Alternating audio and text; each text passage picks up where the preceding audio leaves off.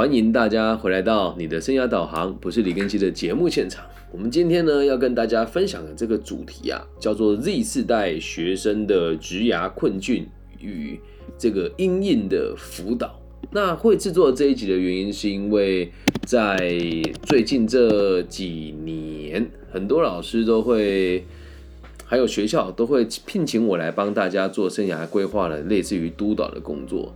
所以呢，这一集是为了，因为也有很多老师会说，我们下了班之后，或者是他没有办法来参加这个培训，可能就没办法学到相关的技能，所以我就想说做一集送给辅导老师，或者是你自己也是 Z 世代的学生哦，来听一听，想一想，跟看一看，我们可以做哪些准备。那可能每一次和我接触到的朋友都不一样，我先做个简单的自我介绍。我制作这一集的节目身份呢，是以这个劳动力发展署中彰同分署的青年职涯发展中心、台中彰化南投三个地方的生涯规划老师，以及从一百 从二零一六年开始在东海大学担任这个呃导企业导师社的导师的经验，迄今大概七到八年左右。那还有台中市务实生涯辅导协会理事长，跟你的生涯导航不是李根旭的这个。呃，生涯规划的节目的总监啊，当然这个节目在全世界的流量呢，现在目前已经将近两百万的总流量了。哦，是以这几个身份来跟大家做这个分享。那同时，我也是台湾的几个 NGO 组织配合的生涯规划的老师，所以我相信我所说出来的话，可能有一定程度的参考价值。那如果大家对我的背景好奇或是有疑虑的话，欢迎大家可以去搜寻一下我的名字，我叫李更新，木子李，甲乙丙丁戊己更新的更，然后王羲之的羲。那如果你是其他学校的老师，听到了我讲这个课程，觉得挺有兴趣的，想约我去帮你们学老师做督导，也是没有问题的。那目前帮全台湾的国高中，还有帮全台湾的高中还有初中啦。跟这个大学做生涯规划的课程呢，场次已经超过一千场的演讲跟个人的辅导了，好，所以这是我的历程，跟大家分享一下。那我们现在就开始今天的课程的内容哦。首先呢，我要先跟大家解释到底什么叫 Z 世代，很多人都会用这个用这个很虚无缥缈的名词来糊弄彼此。我跟大家简称一下，什么叫？什么叫呃？跟大家介绍一下什么叫 Z 世代。Z 是 Z 世代，就是 Generation Z，简称 Gen Z，俗称叫 Zoners，哦，是 Y 世代以后的这个人口。简单的说呢，就是呃，一九九零年代中后期出生啊，然后到这个二零一零年年初作为结束的出生年份的这个年代当中。所以 Z 历世代的大家都是 X 世代的子女哦。那 X 世代呢，简单来说就是上个世代了。然后在下个世代叫做阿法世代。那我们今天讲的叫 Z 世代，也就是你出生年年次是在一九九零到二零一零年这二十年之中的人，就叫做 Z 世代。那作为哦，Z 世代是作为首一首代从小接触网际网络的一群人，所以呢。哎，你们是第一代，就是一出生就有网络的群体。那历世代的成员哦，即即使不一定具备具备这个素养的这个网络素养的能力，也被称为数位原住民，因为你们没有选择的选择的余地，一出生就得接受网络的荼毒。那比这个更年幼的人相比哦，你们长时间的使用数位产品的负面影响，这个状况在你们这个年代当中，青少年是最为明显的。与前几代的人相比，历世代的成员在同年龄往往比他们的前辈生活来得更慢、更懒，未婚怀孕的几率较低啊，然后用酒的人也会比较少一点点。那第四代的青少年呢，比先前的世代更关心的、更关心学业跟前景哦，然后也比一九六零年代的人更擅长延迟满足，但大众不这么认为哦。我现在讲的是他们自己的认为，可是大众并不这么认为。那在这个状况之下，就导致这个每个世代当中的代沟越来越严重啊，所以。在现在一九九零年出生的朋友，到现在大概是三十岁左右。那像我本身是属于 X 世代的人哦，那虽然只差了几年，但在这个研究上就这么把我们分开了啊。所以先让大家知道什么叫做 Z 世代，简单的说就是九零年出生到一零年出生的这个这一群人，也就是现在的年纪大概在三十，大概在现在的十十岁到三十岁之间的人，就属于这个年代。好，那定义讲完了之后，我来说一说今天这个。课程的主要要论述的内容哦，我们今天主要是要跟大家讨论 Z 世代的学生的职涯困境跟阴影的辅导。那我把这个节目的课程呢分成三个段落，第一个是了解 Z 世代的人的特质，第二个是数位化时代的职涯选择跟困境，而第三个要跟大家讨论的是对于 Z 世代的学生的辅导策略。那第三个部分呢，恰巧是我接下来的。部分的论文的内容，所以趁着这一集的节目呢，来跟大家分享一下。好，所以首先我们得先了解 Z 世代的学生特质是什么。嗯，我所做的整理是我自己看到的。那我自己也身为呃 X 世代末 Z 世代头的一员哦。我先说。本人所说出来的这个立场都是我自己观察到的，不代表任何人，就是李庚希本人自己的看法。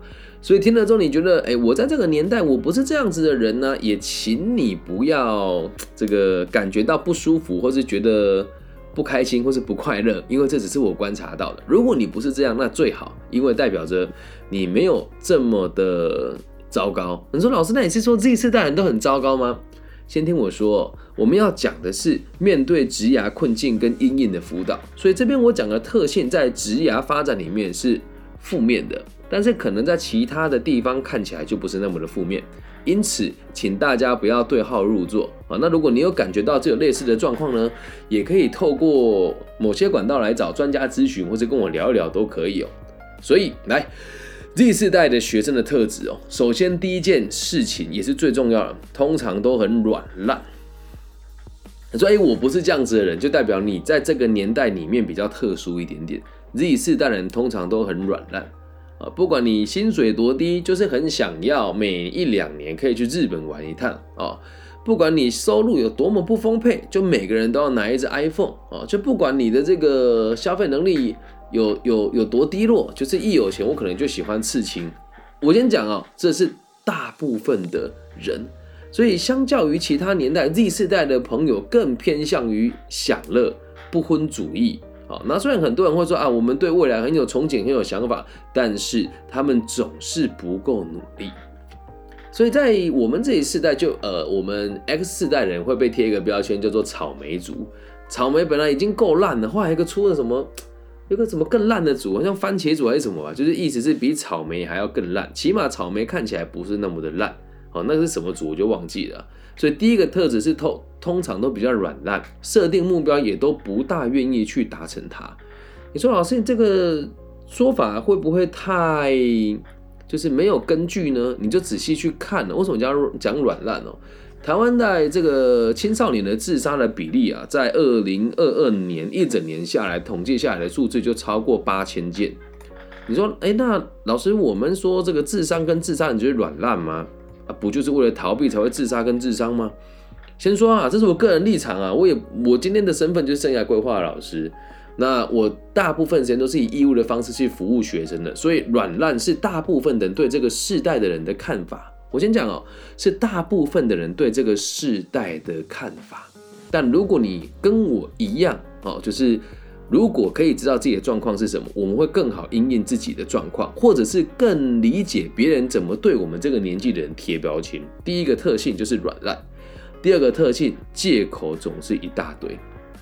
什么叫借口总是一大堆呢？事情只要做不到，就会说：“哎呀，我这个就是过于内耗啦，我被情绪勒索啦，我的内在小孩没有被关注啦，或者是这个我自己的这个情绪能量啊不稳定啊，或者是这个别人对我的这个看法就是太主观，导致我没有自信啊，有一大堆借口。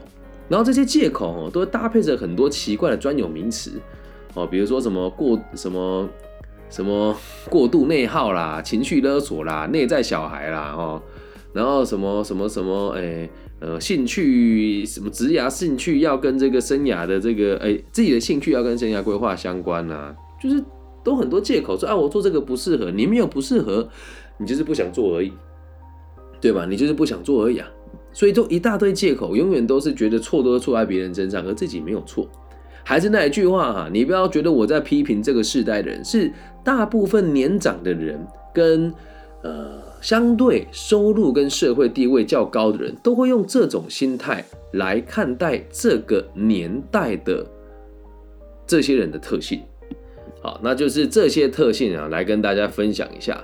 接下来哦，还有下一个特性哦，就是这个年代的人通常没有什么思考的能力。都是别人说什么他就相信，对，所以你就看最近有台湾有一间大学，静宜大学发生了一件非常令人，呃，我们讲说难过或者是令人遗憾的事情，就是为了为了让别人，哎呦，为了让自己男朋友，他们就去跑去那个缅甸做诈骗，为了让为了陪自己男朋友去做诈骗，然后现在救援队已经找到他了，结果他跟救援队说。我男朋友不走，我也就跟着不走。对你说，老师这是极少数吧？先听我说完哦。这个年代的人没有思考能力的这件事情，原因其实相当的根本，就是因为 X 世代的我们已经慢慢失去思考能力了。而在 X 世代为什么会这个状况呢？有一个人叫李明一，当时哦有一个广告叫做“只要我喜欢，有什么不可以”，于是就是让这一句话，让我们这个世代的人越来越多人不愿意承担责任。但在我们这个年代，X 世代的人哦，你多或多或少还会有一点说，哎呀，爸爸妈妈那一代真辛苦。可在小我们一代这一群人呢，你们可能呃，在台湾的这个经济起飞的年代的时候出生哦，或者是已经在这个年代起飞之后末端出生的人，你们享有比我们更好的物质生活。所以呢，也就会觉得什么事情都理所当然的。我的爸爸那爸爸妈妈那一辈留给我很多，也是理所当然的。所以思考能力就越来越低落。但是最可怕的事情是哦，会交叉着下一个特性来延伸出这一个世代的人就业的状况会有多么的离奇哦。我们前面再稍微做个中整，Z 世代的学生特质哦，第一个软烂，第二个借口一大堆，然后拥有一大堆奇怪的专有名词来解释自己的不努力，第三个没有独立思考的能力。啊，那我在网络上做这种节目，我相信很多年轻人就会开始批评我啊，说，哎，你们老一辈人都不了解我们呢，哎，然后说，你的想法都过时了，孩子，我在我跟 X 世代，我跟 Z 世代的人只差了三年，但我的工作能力、经济水平还有社会的影响力也都不差，所以我也只是讲出我个人的想法跟理由，我把自己当做是在台湾。这几个年代里面，也算是自己值，也算是值得被参考的一个个案，跟大家分享。所以呢，并不是我们不了解这个世代的人，也不是要批评，只是要让大家知道，在别人眼中，Z 世代的我们是这个样子的。你说老师，那你会觉得 Z 世代人是这样吗？先不要紧张，先听我说完。我还是说，还是会坚持我刚刚的说法，是别人对我们。贴的标签是别人对我们贴的标签，能够理解吧？那你如果觉得我讲的不对的话，你可以问问你的老板，把这一集分享给他听啊。你说老师，你们会，你老板你会觉得这个老师讲的话太过分了？我相信他们会说是有点过分，但大部分人都是这么看你们的。接下来进入这个课程的第二个阶段哦，我要跟大家分享的哦，在这个时代出生的大家，数位化时代。出生的大家，还有在这个年代还要继续就业的每一个人，我们所面临的职业选择跟困境，该怎么去理解它？哎，讲到这个哈，我要跟大家分享台湾这个地方哦，因为我我的听众遍布于全世界啊，有很多人可能不知道啊。你如果是台湾人，你认为我讲的是跟你看到的事实很接近，帮我打个加一哦。台湾真的有太多太多太多不工作而且很早退休的。五五十五岁到六十五十五岁到七十岁之间的人口来认同打加一，台湾有太多这种莫名其妙的退休人口。你要是觉得很难理解，你早一天哦，期中考或期末考考完，你搭个公车到这个南投的森林溪森林公园，真的太多人退休了，很没有意义啊。那这一群人退休之后，哈，他们偏偏又活在网络世代的这个蓬勃发展的时期，在他们已经退休的状况之下，所以这一群老人呢，跟这一群不劳而获的人呢，就特别喜欢在某些社交平台上面炫耀自己的退休生活。所以啊。现在的年轻人不喜欢用脸书的原因就在这个地方，因为你会看到很多老一辈的人在炫耀他的退休生活过得有多好。但先讲哈，炫耀不是只有老一辈人会做这件事情哦，所以就导致我们年轻一辈的人就会开始去使用下一个社群媒体，叫做 IG。那使用 IG 的我们呢，又已经开始变得有点老去了，所以年轻人就现在又开始使用这个 Discord 跟。Telegram 还有一个叫做是抖音啊，也都是一样的道理啊。数位化时代啊，会让我们的资讯变得相当的透明，而在这透明的状况之下，却又没有任何一个人可以来考证我们讲的话是对的还是错的，于是就造成了很多不必要的对立与纷争啊。那这个年代的我们啊，就像我现在在做这个节目，我一直在强调一件事情哦，我讲的那些软烂借口一堆，没有独立思考能力这些说法，是这个世代的我们被老一辈的人所贴的标签，懂吧？在别人眼中，我也是这种人啊。就像我做的工作，我有时候也觉得很难跟别人交流，我的工作就是。做知识变现的，但全台湾做知识变现，像我这么扎实的人可能没有几个，大部分都是框你去买他的课程，所以有很多人会跟我说，我们这种就是不切实际，我也不会生气啊。但如果今天我的经济能力差一点点，或者是我的交友范围没有那么的广阔的时候，我就很难理解什么叫做别人对我们贴的标签，我们不需要太在意。因为在这个过程当中，在数位化的时代当中，我们会不知不觉的被分化，老一辈跟年轻一辈。那像我就很尴尬，你要把我放在老一辈还是年轻一辈呢？都放不进去啊！年轻一辈的人以为我是老一辈的，老一辈的人觉得我不够稳重，所以我在这个对立跟纷争的年代，反而得到了一个很好的发展方式，因为没有人跟我一样。可是很遗憾的。如果大部分人的工作并不是像我这么勇于做自己，或者是是呃非常的以自我的成效作为你这个行业的 KPI 的工作的话，你可能就会掉入这个对立跟纷争当中。所以在这个时候的我们独立思考能力越来越差的状况之下，又加上在网络媒体上面这些言论越来越自由又不加控管的时候，我们就会开始被大量的。灌输跟强迫阅读乐色的资讯，你要是不信哦，你现在听我的节目，你会觉得哎，我的节目算乐色资讯吗？我觉得不算乐色。大家如果有兴趣的话，可以参考一下我 IG 上面有一个毒鸡汤解读系列，我听过打加一毒鸡汤解读系列，我就专门在找网络上那些讲的很空泛的文章跟这个短片，然后跟他共同创作。啊，你们有发现网络上这种乐色文章很多的，帮我打个加一啊。那有看到我在做这个系列，帮我打个加二，就是吐槽一些讲话非常不具体的文章啊。为什么要这么做呢？是因为我要让大家知道，在这个年代啊，因为自媒体的崛起，所以就导致大家都会觉得，只要看起来很专业，讲话只要经过剪接，看起来不要太弱智，你都会认为他是专家。没有那种事情啊。可是随着资讯垃圾越来越多，我们能够独立思考能力就越来越少，因为不会有人来教你们怎么做这件事情。那可怕的事情就发生了，最困难的事情是什么？你知道吗？现在在台湾，不要说台湾了，全世界都一样，我们的媒体是不自由的，是掌控在某些少数人的手上的。这个部分呢，如果要由我来论述呢，可能又会导致我在台湾流量更差了哦。请大家有机会回去看一部电影，叫《剑桥分析》（Bridge Analyze），上面讲的非常清楚。也可以看它的上一集，叫做《社群媒体的进退两难》，叫做 Social Dilemma，上面都写的很非常清楚且明了。有兴趣的朋友可以继续看。就像我的节目，哎，这样子讲要得罪人，可是就要得就得说，在台湾生涯规划的课程当中。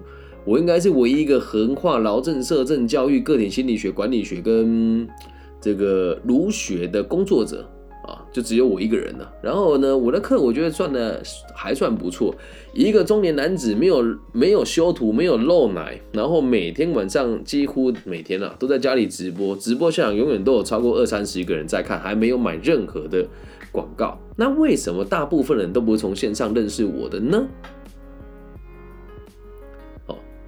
因为因为我根本就没有流量啊，我根本就没有流量啊。好，再重复一次，刚刚那两部电影，一部叫《剑桥分析》（Bridge Analysis），我英文不是很好；另外一部叫做《社群媒体的进退两难》（Social Dilemma）。就这两部电影，我让大家参考一下。我的 Podcast 在台湾哦，真实的流量应该有在前二十吧。但是为什么你们看不到呢？这也是一个非常冷门的知识。你去。Apple Podcast 搜寻我的名字，你会发现我的节目被分成了两个版本，它硬生生的把我的流量除以二。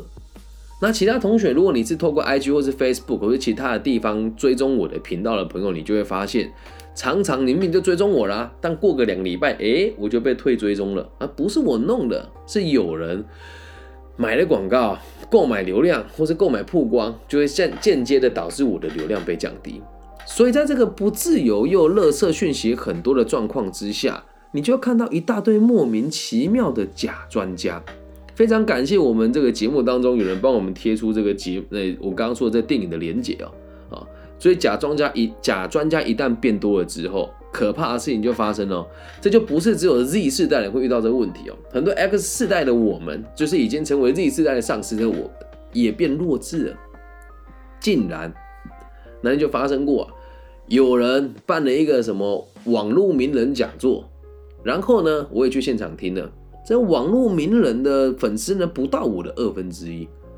他自称网络名人，但他们有一群朋友互相吹嘘说，我们就是网络名人。然后呢，再花一点钱去维基百科更新自己的资料。我先讲，维基百科更新的资料也一点都不客观，会有一个一群小组，小组会审核你的内容，像我怎么提交都提交不过啊。先讲啊，没有在影射任何人哈，只是要让大家知道，你也不要以为维基百科讲的都是正确的啊。那在这个状况之下，我们能够判断正确的资讯的机会越来越低，于是我们就会觉得啊，好像大家都很成功。哎呦，好像别人都过得很棒，还有好像这个穿穿着西装笔挺的人讲话都都好有用，但其实都是废话。在这个充满各种不专业、不真诚、没有实际经验的专家的时代当中，然后呢，已经够混乱的时候，这世界又出现了一个非常奇怪的社群媒体，叫做抖音。我先说啊，好的博主还是有。但在抖音上面，全部都是一些不三不四的不良少年居多。我讲这句话又很很有可能引起大家的公愤！但你可以去看，在抖音上面的内容真的极致的弱智化啊！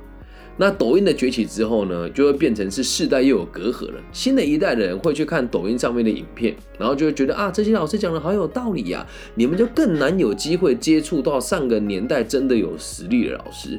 就像我自己制作这个节目，跟每天在网络上直播，也就是因为我不想看到年轻世代在这个充满垃圾资讯的媒体环境当中失去了自我，所以我做了这么多节目，所有的频道的更新啊、气化啊、收音啊、混音啊、剪接啊、上字幕都是我一个人做的，一般人不想这么做。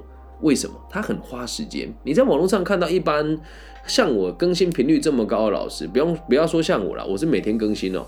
你看一般老师，他只要一个礼拜要更新两集的这一群人呢，他们通常都是有企划组在帮他们做规划的。但我始终就自己一个人，所以你也要去想，你说老师，那你为什么不去叫上个世代人也跳进去网络行销的圈圈当中呢？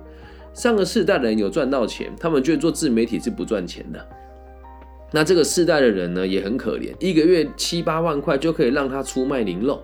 我们在台湾就有一个人哦，叫做呃林非凡啊，本来就说啊我要这个要自由意志啊，我要这个呃政府重视年轻人。那结果人家给他一点点钱之后，他就变成别人阵营里面的某个人了。好，但我还是得说，也就是为什么我们这个年代的人，这个贫富差距越来越大，还有。普遍不敢生小孩的原因。所以这个在这个数位化的环境之下，导致我们所要面对的这一些职涯的选择跟困境就应运而生了。接下来就要跟大家分享，也是这个节目的第三个部分哦，也是今天的最后一个部分哦。对于 Z 世代的学生的辅导策略，我们该怎么做？那我这边讲的辅导策略呢，我们必须得做一个这个背书啊，叫做职涯的辅导策略。还是那一句话了啊！我觉得一个人成年了之后，毕了业之后，最重要的是什么？就是你有没有办法在这个社会上生存下来。所以不要跟我说什么心情不好，我需要精神方面的辅导啊！我这个内心很好弱啊，我很焦虑，我我很忧郁，这不是我要处理的事情，这不是我的专业。但我可以告诉你，有类似状况的朋友，如果你和我互动之后，你就会发现，嗯。确实，这个人讲的话蛮有道理的。可是还是那一句话啊，我认为我讲的有道理，但是别人不一定这么认为。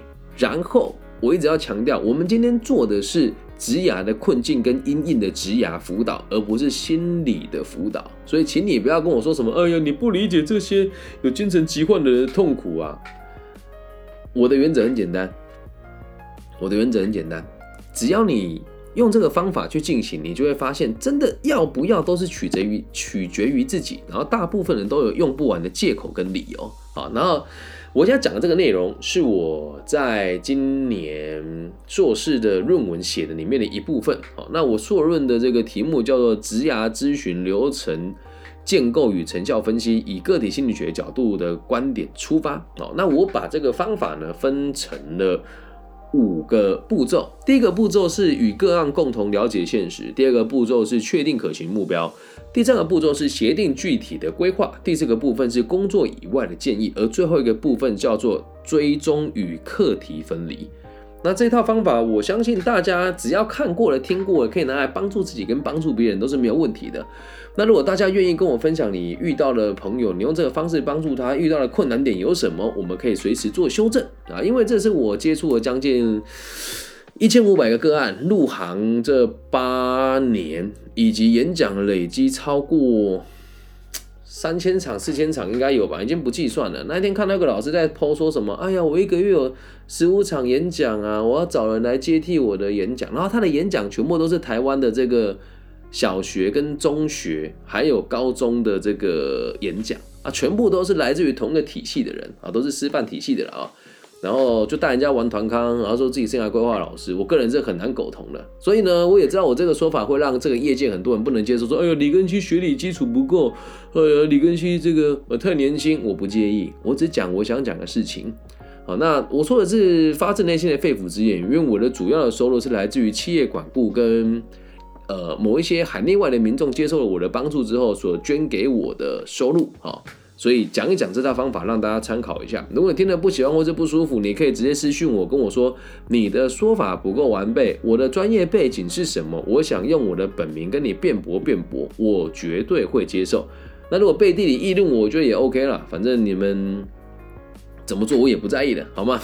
好，那来解释一下这五个步骤。第一个叫做与个案更共同了解现实，你要先让他知道，在台湾啊，其他地区怎么样我不知道，在台湾是我们挑工作做，而不是没有工作做。所以我要先告诉他，现在的你和一般人比起来像什么样子，以及陪伴他盘点完他所有的人脉啊、能力啦、资源之后，告诉他现在以客观的角度出发，你是什么样子在别人眼中。啊，有的人就是这样啊，哎，老师，我想创业啊，创业就是钱跟。技术两个都没有，我觉得让他面对现实嘛。有的人会说：“哦，老师，我想要这个做行销，你连自己的粉丝专业的粉丝都没有超过三百人跟我做行销，这不是开玩笑吗？”有人跟我说：“哎，老师，我想要这个到海外去这个工作，然后我想要去纽西兰洗鲍鱼跟做这个屠宰场的工作，你过得开心就好。如果你今天像我有个好朋友，就说我就是要去澳洲做这种比较出众的工作，然后移民过去，我觉得可以啊，OK 啊。”但很多人都很多人都以为去打工游学，你的外语能力会变好，告诉你绝对不会啊！所以我会让他们看到目前你们设定下来的目标现实面是什么，而这一点其实就很需要大家客观的去分析。啊，那为什么第一点重要呢？因为在这个年代当中，我们没有太多的机会有独立思考的能力，所以你必须得带个案去理解你设定下来的目标距离你有多远，还有你现在主要的问题有什么。第二件事情要确定可行的目标。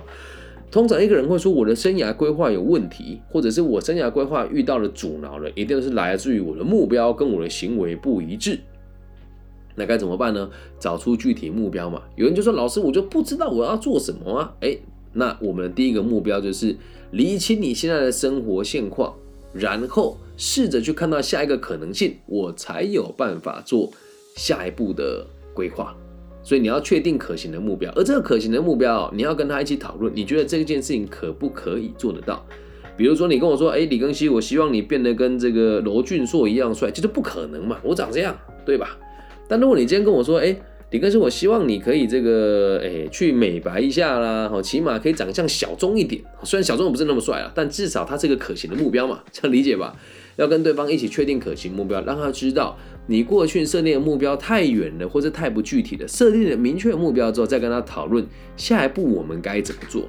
那这里为了让我们的这个目标可以更聚焦，我讲一个我最近辅导的案例哦。下一个部分叫做协定具体的规划。我有一个好朋友，他在一个连锁的企业里面当储备干部，然后他跟我说呢，我们公司老屁股很多哦，然后这个年轻人呢补进来的很少，我是目前年纪最小的，那呃年资超过两年，我是年纪最小的，那一直补的新人进来，一直补，一直留不下来。老师，那我我应该要留在这个地方吗？因为新人都无法支撑上来，我一直在打杂，我该怎么办？哦，这时候我就告诉他来，第一件事情哦，要去看你们公司有没有要持续扩编。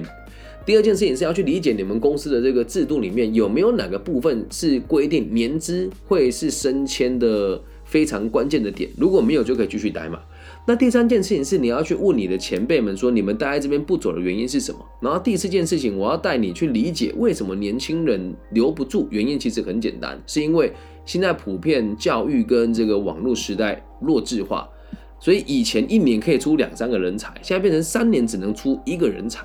所以那我们该怎么办呢？如果有新人进来，你也必须得去起到教育他的功能跟作用。好，那我们是讲了四到五个具体的规划了呢。做完了之后要把它写下来，然后跟个人一起讨论。你觉得这件事情 O 不 OK？这个 O 不 OK？这个 O 不 OK？好，都可以了之后，就要给他第四个步骤的这个辅导的作为，叫做工作以外的建议。工作只是生活的一部分，而生活呢，却包含了三个，叫做工作、交友跟爱情。这谁说的？阿德勒说的，不是我说的。那在工作、交友跟爱情的这三个困难点跟三个任务的状况之下，我们前面已经把工作的事情搞定了，接下来要让他知道，在交友跟爱情这边，我们该怎么样去应应那工作以外的建议呢，就是指。除了我们目前眼前的工作以外，还可以去做哪一些事情让自己过得更好？那我现在讲一个比较融通跟通通式的说法。第一个就是要运动的习惯，设定运动的目标，并且能够让他知道你现在的能力大概到什么地方，两个月之后可以达到什么样子的地步。第二件事情是阅读，那这阅读什么呢？呃，如果你真的是我的学生，很认真的跟我一起学习的话，你就会知道我都会要你们看《论语》。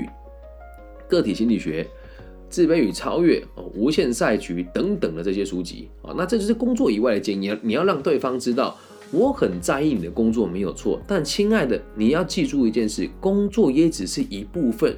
如果人生只有工作，是非常可悲的事情，而且工作跟生活会互相影响。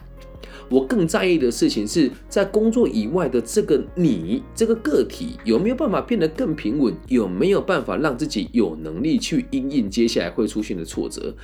因为现在的工作环境真的非常的不稳定啊！所以给了这工作以外建议之后呢，有的人就会开始在冒出其他议题哦。年纪大一点的人，在二十五岁左右，你的工作的议题永远都不是只有工作，还影响着你的交友圈、跟爱情圈，还有家人对你的看法。所以，往往这些外部的东西没有被处理，你的工作状况就变得更动荡。所以，这边我一定会再跟大家讲说，跟我的个案表达，你要回去跟你生命中的重要桃花人表示你接下来的规划是什么，并且希望他们可以支持你。这个叫工作以外的建议，跟工作不相干呐。这上面的事情全部做完了之后，我会列出清单给他。我相信很多我的个很多我的个案都知道我会这么做啊。那到这边已经做的差不多了嘛？接下来下一步才是最重要了。你们猜有几成的人可以百分之百的做到？猜猜看，来来，现场的朋友，你们猜有几成的人可以百分之百的做到？就我们讲了这么多目标，有几成人可以做到？我先说，我自己定的目标是一定都会做到啊。所以用这个非常客观的收入角度来回推的话，以白手起家、家庭没有背景的人的角度出发。我算是过得还可以的。如果照我的方法去做，通常不要说人中龙凤，也不要说凤毛麟角，就起码在台湾这个行业，在台湾这个领域，你最少可以，也也不要说拔尖吧，年收百万应该没有什么问题啊。能够百分之百做到的只有一成，一到两成。那随着这个年纪年代越往后推，能做到的人越来越少啊。那大部分的人都是做到了百分之七十的人会做到三到四成。百分之七十的人会做到三到四成啊，那百分之二十的人会做，哎，百分之十的人会做一半，然后百分之十的人就什么都不做。你说老师他什么都不做，你可以说你成功吗？接下来最后一个原则哦，这才是最重要的哦，追踪与课题分离。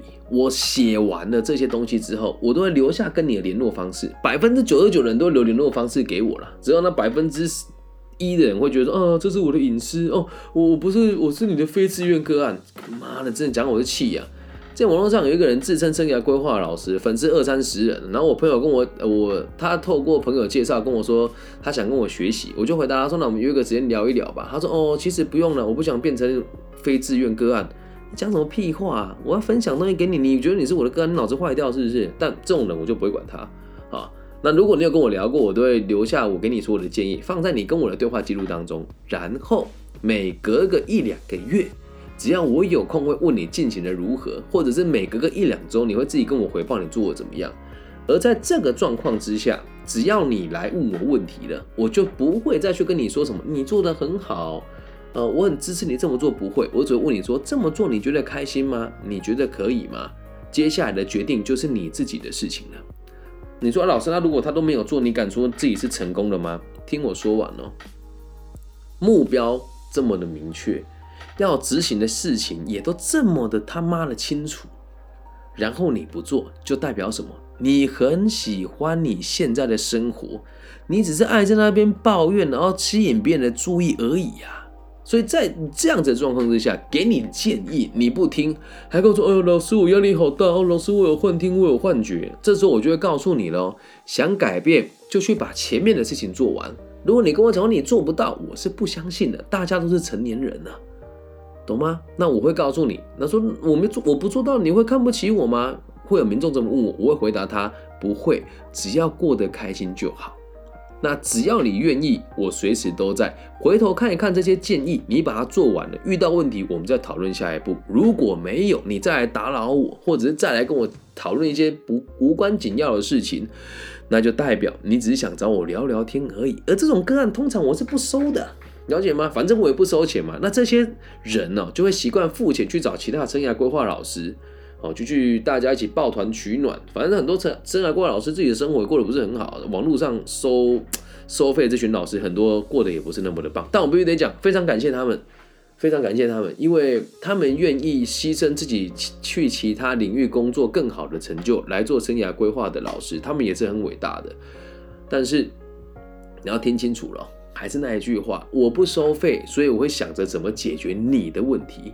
那如果他收你的钱，他就会延续你的问题，然后去赚到更多的钱。但是他也不是故意的，因为有些人就是需要让别人就是来给他一点鼓励啦，或是来支持他等等的。那如果是这样子的朋友，我也是祝福你的，因为毕竟课题分离嘛，只要你愿意改变，跟你想要做一些突破，我随时都在。毕竟。实物派的人做事就是这么的扎实。这五个步骤做下去了之后，对方如果依然不为所动，恭喜你，代表这个个案已经找到他想过的生活了。这样了解吗？以上就是今天全部的内容了，跟大家稍微解这个中整一下。历世代的大家啊，就是一九九零到二零一零出生的这一群人，他们哪些特质呢？这个特质是别人对他们贴的标签，软烂，借口一大堆。专有奇怪的专有名词一堆，别人也听不懂，然后没有独立思考的能力。原因是因为我们在第二个段落有陈述过，在苏维瓦时代，我们所会面临到的职涯跟选择的困境哦。第一个是这个年代充满了各种不同的纷争，所以对立跟争吵会越来越多。然后随着网络时代的崛起，热测讯息越来越多。那这个热测讯息越来越多的时候，你会发现所有的流量并不是来自于它的内容有多好，而是来自于某一些有钱的人买了流量之后，我们会看到某一些专有某一些这个有利人士想让我们看到的内容。所以越来越多的假专家出现，然后有越来越多的平台出现，造成世代隔阂越来越严重，然后让年轻人工作越来越不踏实。那我们该怎么做呢？好，第三个部分就跟大家讲，我们要带个案设定，哎，了解现实，然后确定可行目标，协定具体的规划，然后再给他工作以外的建议。以后问他这些建议对你有没有帮助，愿不愿意做，跟相不相信自己做得到。接下来就是课题分离跟追踪啦，不要带着评价去评论这群年轻的人。谁说过得开心有什么不对？谁说赚不到钱有什么不对？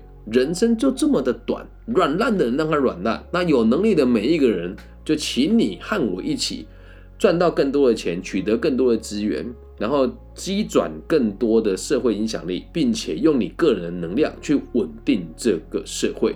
这一集送给每一个生涯规划的老师，送给每一个做心理辅导跟教育的朋友，也送给每一个正在迷惘的 Z 世代的这个学生。那听完这里之后，如果你也想找我聊一聊的话，不用担心，我随时都在。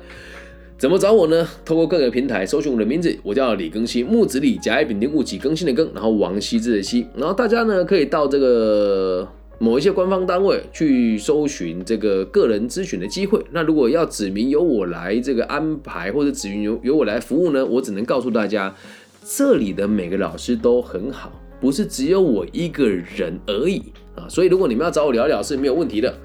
OK，好，以上就是这期全部的节目了，希望大家喜欢，期待我们节目的存在可以带给这个世界更多安定的可能性。大家晚安，我爱你们，拜拜。